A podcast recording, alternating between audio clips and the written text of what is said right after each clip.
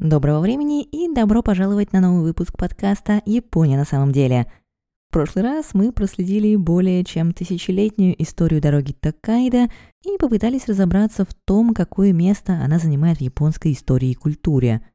Но, как бы значительно ни была ее роль, Токкайдо – это всего лишь дорога, абсолютно бесполезная до тех пор, пока по ней никто не идет.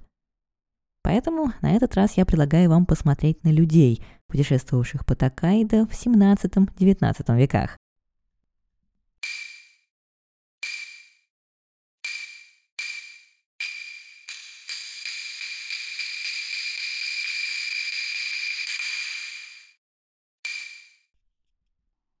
Как вы уже знаете, в 17-19 веках дорога Токайдо соединяла между собой императорский Киото и новый центр страны – Эдо, где находилась ставка сёгуната Токугава – Несмотря на то, что реальная власть находилась в руках сёгуната или бакуфу, издававшего законы, собиравшего налоги и вершащего правосудие, делал он все это с молчаливого дозволения и как бы во имя императора, который символически оставался главным лицом Японии. Символичность верховенства императора подчеркивалась и тем, что путь в Киото назывался Нобори – подъем, а путь из Киото в Эдо и любую другую точку страны – Кудари – спуск. И, возможно, из эпизода про соевый соус вы помните, что это же имя присваивалось и товарам, поставлявшимся в Эду из столичного региона. Например, Кударидзёю или Кударидзаки. При всей этой формальности, впрочем, все дороги вели в Эдо. Мост Нихонбаси, с которого начиналась сеть пяти дорог Гоккайдо, был самым настоящим пупом Японии – Именно с него начинается и серия 53 станций Токайдо Хиросиге. А именно, начинается она с того, как ранним утром через мост переходит процессия даймё. Даймё, они же японские феодалы, они же управители провинций, были частыми гостями Эдо. Если так можно сказать, потому что погостить они приезжали добровольно-принудительно – Закончив объединение Японии и установив в стране мир, Токугавы сделали все, чтобы никто его больше не нарушил. Так появляется система Санкин Котай, по которой члены семей даймё, как правило, жена и наследник, должны были постоянно проживать в Эдо, а сам феодал проводить там половину своего времени. Для Токугава у этой системы было много очевидных и не очень бонусов – и мы об этом поговорим как-нибудь в другой раз. Сегодня же нам важно, что все эти даймё как минимум раз в год выходили из своих владений и отправлялись со свитой в Эдо и обратно. Все даймё, направлявшиеся в Эду из западных регионов страны, обязаны были использовать Токайдо, и лишь восемь из них впоследствии получили разрешение выбирать между Токайдо и Накасендо. Но если сперва свита Даймё была похожа на маленькую армию, постепенно одежда, вооружение и прочие атрибуты процессии становятся все более и более декоративными. В середине 17 века процессия становится павлиним хвостом даймё, размер и пышность которого зависит от статуса и размера владения обладателя. Управители небольших ханов сопровождаются свитой около сотни человек – в то время как процессия огромного хана Кага иногда достигала четырех тысяч. И всю эту свиту нужно было где-то кормить и пристраивать на ночлег.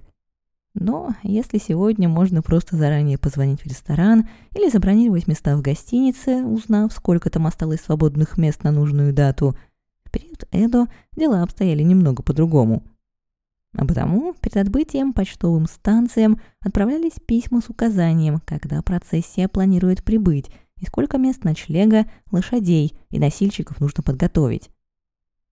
Когда процессия находилась уже в пути, ответственные за расселение вассалы направлялись на станцию ночлега вперед остальной процессии и, предъявив табличку «Секифуда», окончательно закрепляли за собой места – Иногда вся процессия просто не могла разместиться на одной почтовой станции, и тогда оставшихся самураев могли расселить по близлежащим храмам или даже отправить на следующую станцию. Помимо чрезмерной пышности, процессии постоянно грешили неоплаченным перевесом, вызывая регулярные жалобы почтовых станций, появление на дороге контрольно-весовых пунктов и неоднократные указания Бакуфу сократить размеры онных процессий. Все это, впрочем, проходило мимо ушей Даймё, и пышные караваны продолжали тянуться в Эду, несмотря на то, что разоряли далеко не только почтовые станции на своем пути, но и самих феодалов. Простые путешественники, будь то торговцы, крестьяне, ремесленники или даже самураи, должны были уступать процессии дорогу. Впрочем, было и одно исключение. Скороходы хикяку, буквально летящие ноги, доставлявшие срочную официальную почту.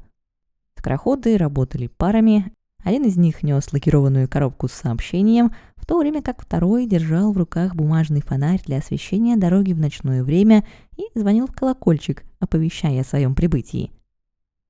Дорогу скороходам должны были уступать даже даймё, а в случае разлива рек Хикаку были первыми, кто переправлялся на другой берег, как только вода достигала безопасного уровня. Но даже скороходы меркли перед процессией горшков с чаем, завидя которую даймё должны были выйти из своих паланкинов, а крестьянам на время запрещалось обрабатывать придорожные поля. Все эти почести предназначались чаю из Удзи, поставлявшемуся в Эдо специально для Сёгуна. Получив в конце апреля, начале мая отчет из Удзи о росте чайных листьев – Горшки для чая в сопровождении около десяти человек свиты отправлялись в расположенный на юге Киото Удзи.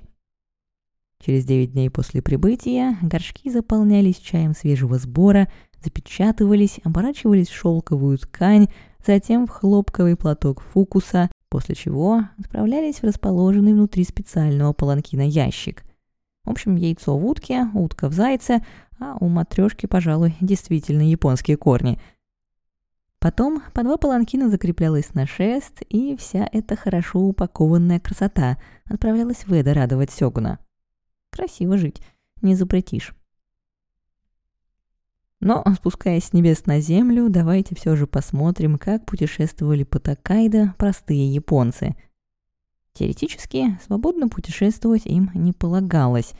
В системе общества эпохи Токугава у каждого было свое место, в том числе на карте – для путешествий по стране простолюдинам нужно было получить разрешение, действовавшее на определенный маршрут и определенный промежуток времени.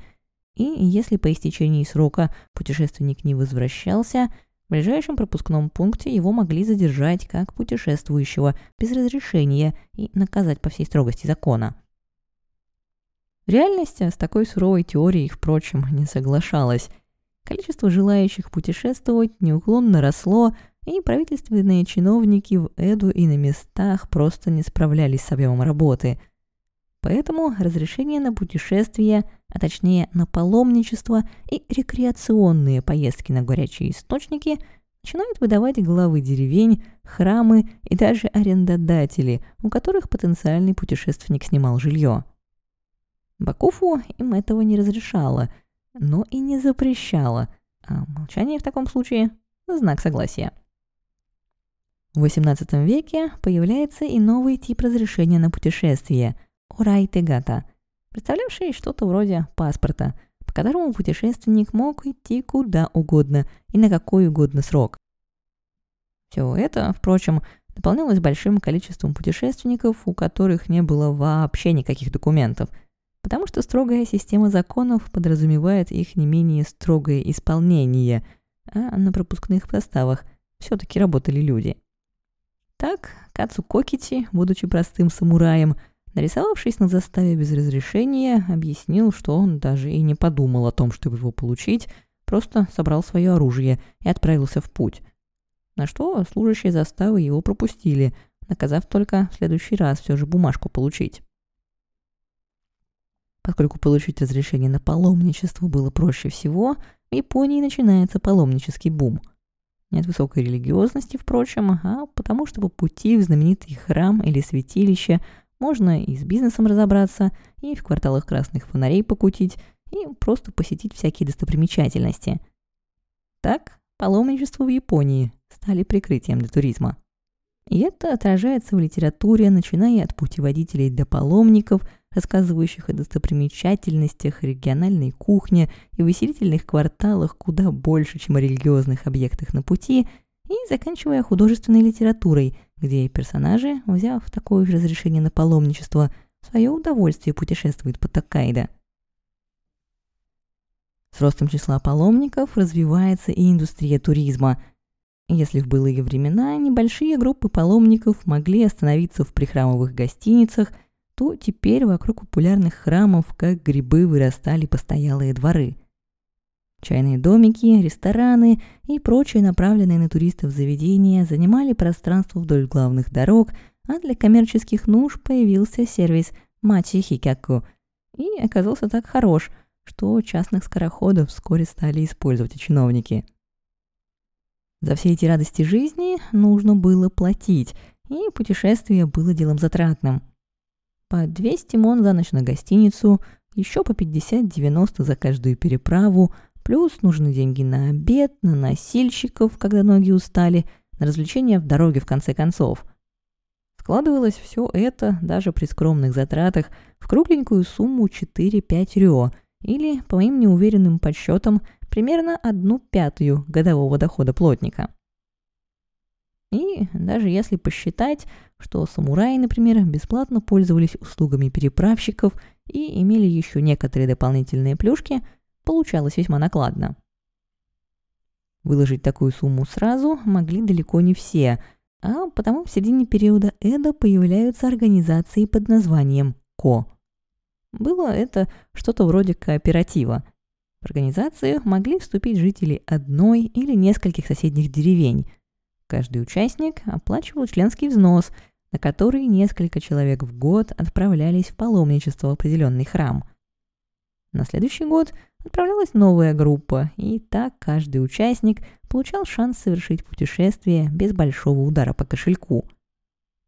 Кроме того, Ко заранее договаривались с гостиницами и организациями носильщиков о том, чтобы не взимать плату напрямую с путешественников, а проводить все расчеты через них, тем самым позволяя путникам не брать с собой много денег.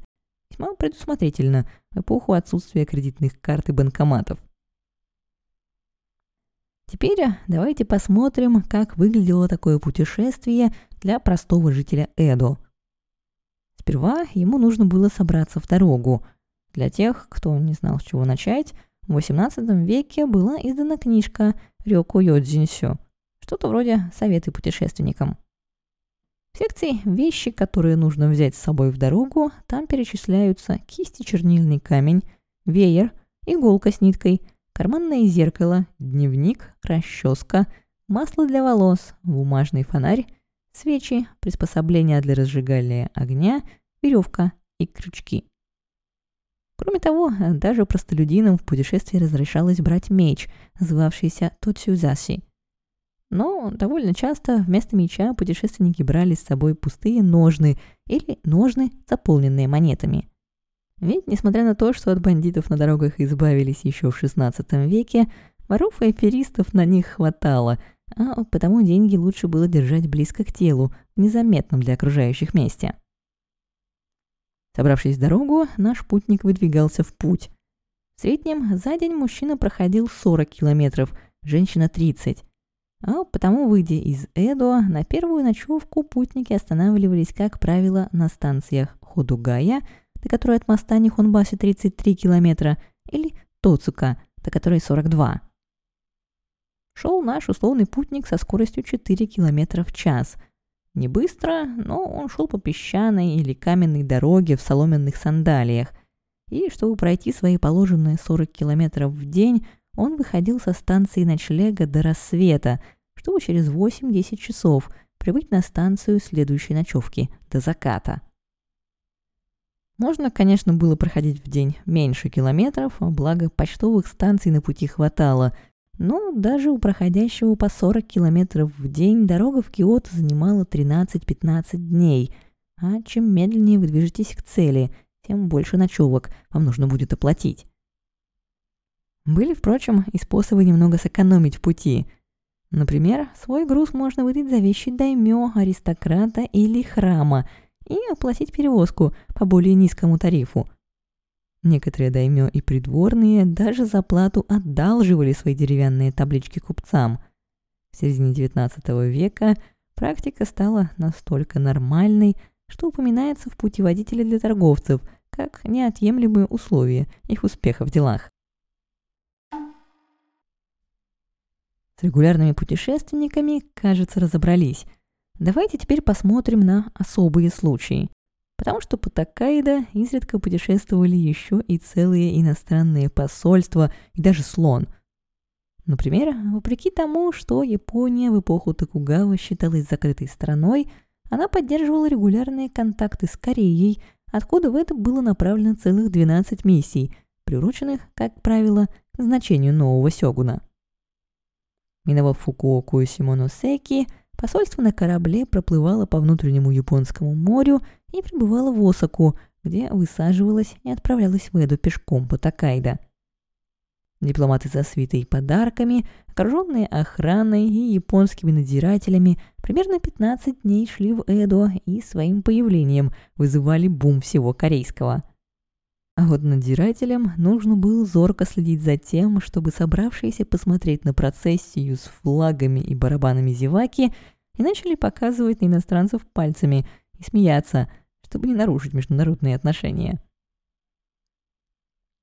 Чтобы показать свой дружественный настрой, Бакуфу возлагала на Даймё по маршруту следования заботу о питании, размещении, развлечении, перевозке и охране корейских посланников, что создавало еще одну большую статью расходов Даймё. Но чего только не сделаешь для дорогих гостей – Перед прибытием корейской делегации 1655 года Бакуфу даже проложила новую дорогу через живописный, но опасный перевал Сатта, чтобы облегчить послам путь в Эду. Чуть чаще бывали в Эду посольства из королевства Рюкю, которое формально сохраняло свою независимость, хотя фактически находилось под властью южного хана Сацума. Что сказать, Япония – страна традиций – Сегодня королевство Рюкю – это японская префектура Окинава, которая все так же продолжает делать вид, что культурно и исторически никак не связана с остальной Японией. Чаще других иностранцев, как ни странно, бывали в европейцы. Голландский торговый пост на острове Дедзима в Нагасаки с 1660 года сперва ежегодно, а затем раз в четыре года отправлял в Эду свою небольшую делегацию – с подарками Сёгуну. Из Нагасаки до острова Хонсю делегация добиралась по морю, а затем высаживалась и еще примерно месяц шла в Эдо пешком, пользуясь теми же почестями, что и процессия Даймё. Впереди нее шли ответственные за расселение японские чиновники, а охрана следила за тем, чтобы прохожие уступали делегации дорогу и кланялись. Кланяться, встав у крыльца, было положено и жителям домов у дороги, а если дорога была слишком узкой, чтобы разойтись с делегацией, прохожие должны были полностью сойти с нее, что иногда заставляло их оказаться по колену в воде придорожного рисового поля. Но интереснее всего путешествия иностранцев по Такаида тем, что они хорошо задокументированы. На Цзима собирались врачи, ученые и натуралисты-любители – Получив шанс вырваться с закрытого острова и посмотреть на Японию во время длительного путешествия, они записывали и зарисовывали буквально все, что попадалось им на глаза. Разумеется, они всему давали оценку согласно тому, что сами считали хорошим и прогрессивным, а что отсталым и варварским. Но это только оживляет Такайда, позволяя нам посмотреть на дорогу глазами реальных путешественников. Так, Кемфер в 1691 году писал, что Такайда столь же многолюдна, как улицы густонаселенного европейского города, а об отрезке дороги между Осакой и Киото, что дорога и окрестности испещрены деревнями, и нужно лишь еще несколько, чтобы превратить всю дорогу до Мияка в городскую улицу. Подтверждал оживленность Такайда и другой немецкий врач, Франц фон Зибольд – отправившийся из Нагасаки в Эдо в 1826 году. За исключением небольшого участка Такайда, который проходит через горный район, дорога состоит из почти непрерывной череды городов, деревень и чайных домиков. Другие участки дороги вызывали у иностранных путников меньше энтузиазма. Например, и Кемфер, и полтора века спустя Митфорд были не в лучшем смысле слова впечатлены расположенными за пределами городов местами казни с выставленными на обозрение головами и телами преступников. А почтовую станцию Акасака Кемфер и вовсе окрестил хранилищем шлюх, за то, что, по его же словам, там собран большой выбор нарядных штучек. Полтора века спустя все было по-прежнему, а может и еще хуже, потому что в середине XIX века Митфорд описывал станцию Синагава следующим образом. Чайные домики Синагава, ближайшего к Юкугаме пригорода Эдо, могут поведать немало историй о смертельных стычках. Не раз, проезжая по этому зловещему и печально известному кварталу на рассвете, мы натыкались на кровавые следы ночного дебоша. Под пьянящими парами горячего саке кровь мужчин закипала до предела. Смута середины XIX века, известная как Бакумацу, безопасности почтовым станциям и дорогам не добавляла – у открытия японских портов для иностранцев было много противников, а некоторым иностранным путникам даже пришлось головой поплатиться за желание отправиться в путешествие по Такайдо без надлежащей подготовки. Так, в 1862 году неподалеку от Якугамы проезжал в компании друзей английский торговец Чарльз Ричардсон. И все бы ничего, если бы навстречу им не попалась процессия даймё Хана Сацума – по японским правилам, которых иностранцы не знали, им следовало спешиться и уступить процессии дорогу, в идеале поклониться. Но англичане продолжили ехать, и когда Ричардсон оказался слишком близко от паланкина Даймё, один из сопровождавших самураев не выдержал и атаковал иностранца. Ричардсон умер, вызвав своей смертью военный конфликт между Англией и Сацумой, а также всерьез обсуждавшееся предложение построить для иностранцев отдельную дорогу. Предложение, впрочем, было отклонено, потому что тогда получалось бы, что даймё вместе с простолюдинами убирают с глаз великих иностранцев, а, казалось бы, все должно было быть совсем наоборот. Другие иностранцы относились к процессиям даймё с большей осторожностью. Американец Фрэнсис Холл в 1860 году, прежде чем отправиться посмотреть на процессию даймё хана Овари, Узнал, как это лучше сделать, и получил совет наблюдать за всем происходящим из дома дружественного купца, подглядывая через щели в стене.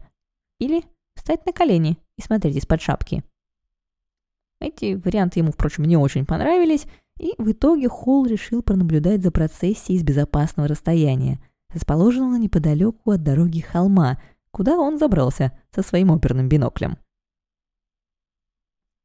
приходом эпохи Мэйдзи путешествовать по Японии иностранцам становится безопаснее.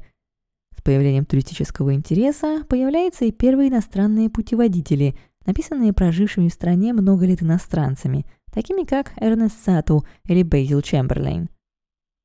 Первые такие путеводители, написанные еще до появления железной дороги, концентрируют основное внимание на Такайдо, начинавшийся для путешественников, впрочем, не в Токио, а в Канагаве – где находилось иностранное поселение.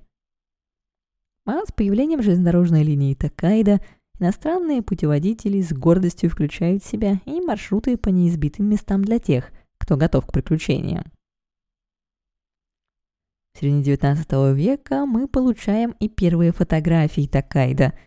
В 1863 году в Йокугаму прибывает фотограф Феликс Биато, который основывает в городе свою фотостудию – и выпускает альбомы как с постановочными фотографиями, так и со снимками из реальной жизни. Есть среди них и несколько фотографий Такайда, на которых мы видим дорогу, полностью соответствующую описаниям путешественников былых веков. Широкую, ровную, отсыпанную песком и по краям усаженную соснами дорогу, по которой бодро идут по своим делам путешественники всех сословий. Но и зная привлекательность Японии, впрочем, довольно быстро проходит. Бурно модернизирующаяся Япония конца XIX века уже слишком цивилизована и европеизирована, чтобы быть экзотичной. В каких-то моментах новое правительство палку явно перегибает, что и показывает в своих карикатурах французский художник Джордж Биго.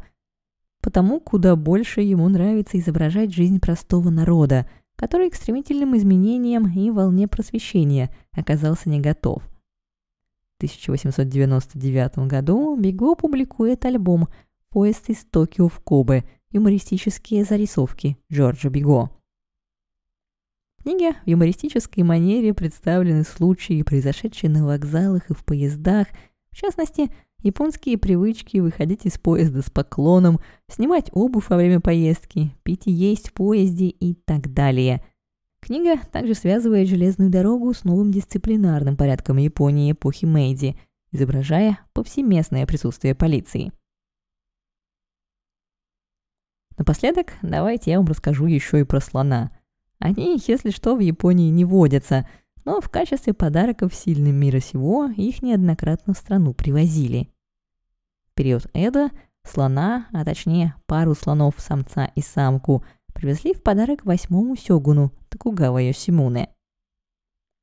В 1728 году в порт Нагасаки прибыли два слона, один самец и одна самка, привезенные с территории нынешнего Вьетнама – Однако вскоре после прибытия слониха умерла от болезни, а вот слон-самец пешком отправился в Эдо.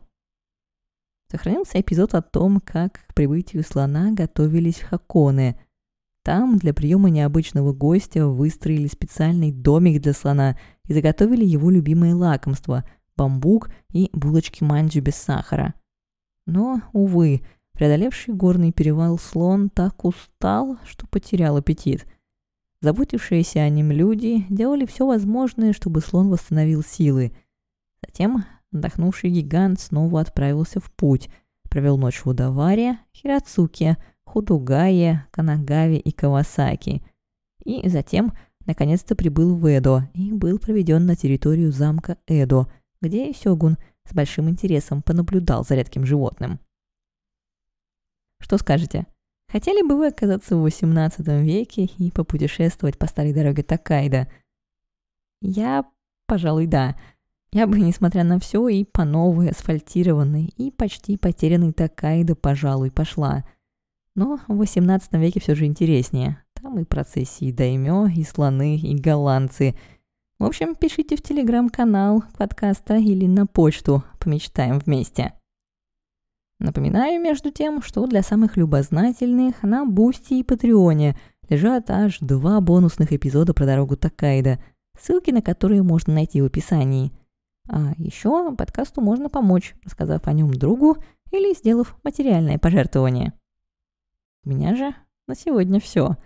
До скорой встречи и пока!